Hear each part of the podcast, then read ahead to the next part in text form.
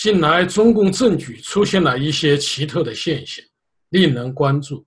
十月二十六日，习近平在北京钓鱼台国宾馆会见日本首相安倍晋三时，一向注重自己形象的他，会谈时竟当着众多记者的面照稿读。十一月十二日，香港行政长官林郑月娥率领访进团赴京会晤习近平，习近平再次重演读稿秀。如何理解习近平这一怪异的举动？习近平怎么了？一种评论说，习近平压力太大，怕说错话，所以照稿读。但这一解读显然无法自圆其说。且不说习近平长期在基层工作，脱稿说话是家常便饭。近期习近平到东北和深圳等地考察，脱稿说话没问题啊。在上海进口博览会开幕式上的讲话。尽管习近平有点疯狂宇宙，但总体来说还不错。我记得自己在银行工作时，手下一个副科长脱稿说话都没问题。习近平上台以来，就曾在多数的场合提出改会风、改文风的要求。二零一二年十一月，李克强在全国综合配套改革试点工作座谈会上，提示拿着稿子令的官员说。发言稿我都已经看过，不要再练了。同月，王岐山在党风廉政建设和反腐败工作专家座谈会上，他说：“参加王某人的会不准念发言稿，要学会深刻思考。”另一种舆论认为，习近平呢已大权旁落，被人控制住了，所以他只能像木偶一样表演，不敢越雷池于一步。但问题在于，习近平手握重权，谁又有能力控制他呢？至今我们没有见到任何证据。这两种分析啊，应该说都不靠谱。原因到底是什么呢？要回答这个问题，我们还得啊联系近来发生的一些事件，综合分析。一是，一向主张做大做强做混国有企业的习近平，在面对民营企业恐慌情绪蔓延。和纷纷撤资离场的情况下，改口反复强调民营企业的重要性，甚至召开民营企业座谈会，给民营企业家吃定心丸，并且还拿出真金白银帮助民营企业渡过难关。二是十一月一日，习近平与川普总统通电话，希望中美贸易战尽快休战，化干戈为玉帛。三是，在十一月五日。上海进口博览会开幕式上，习近平近乎点名批评了川普总统的贸易政策，将之称之为保护主义和单边主义，逆历史潮流而行。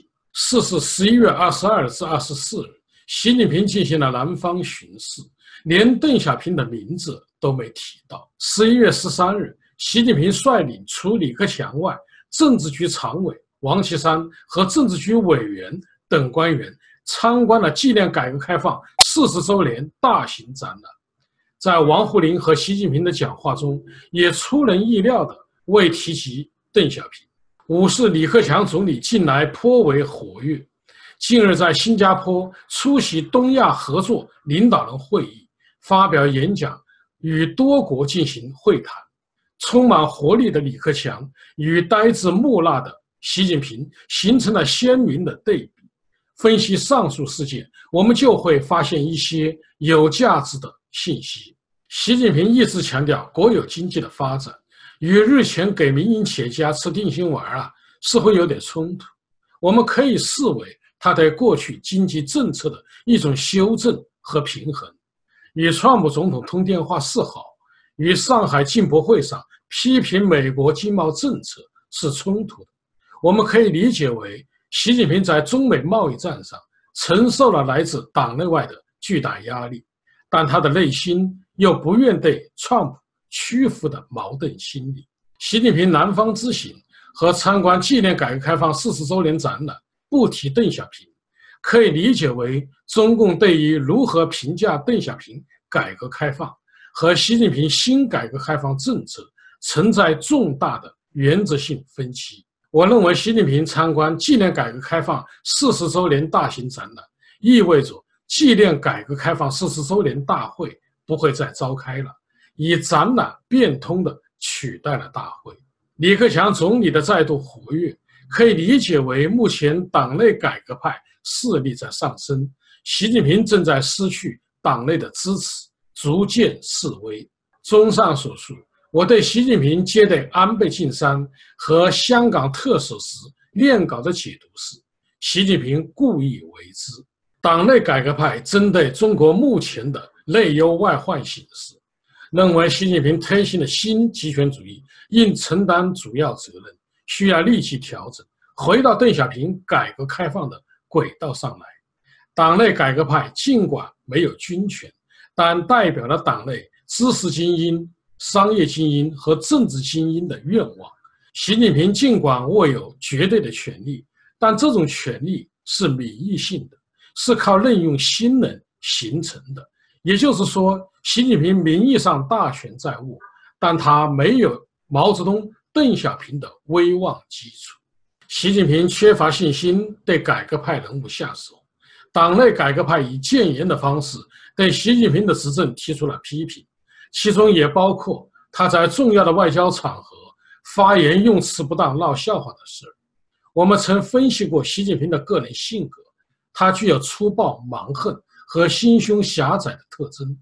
他对于改革派人物的批评意见内心不服，心里说：“既然认为我常说错话，那我就照稿读，可以吧？”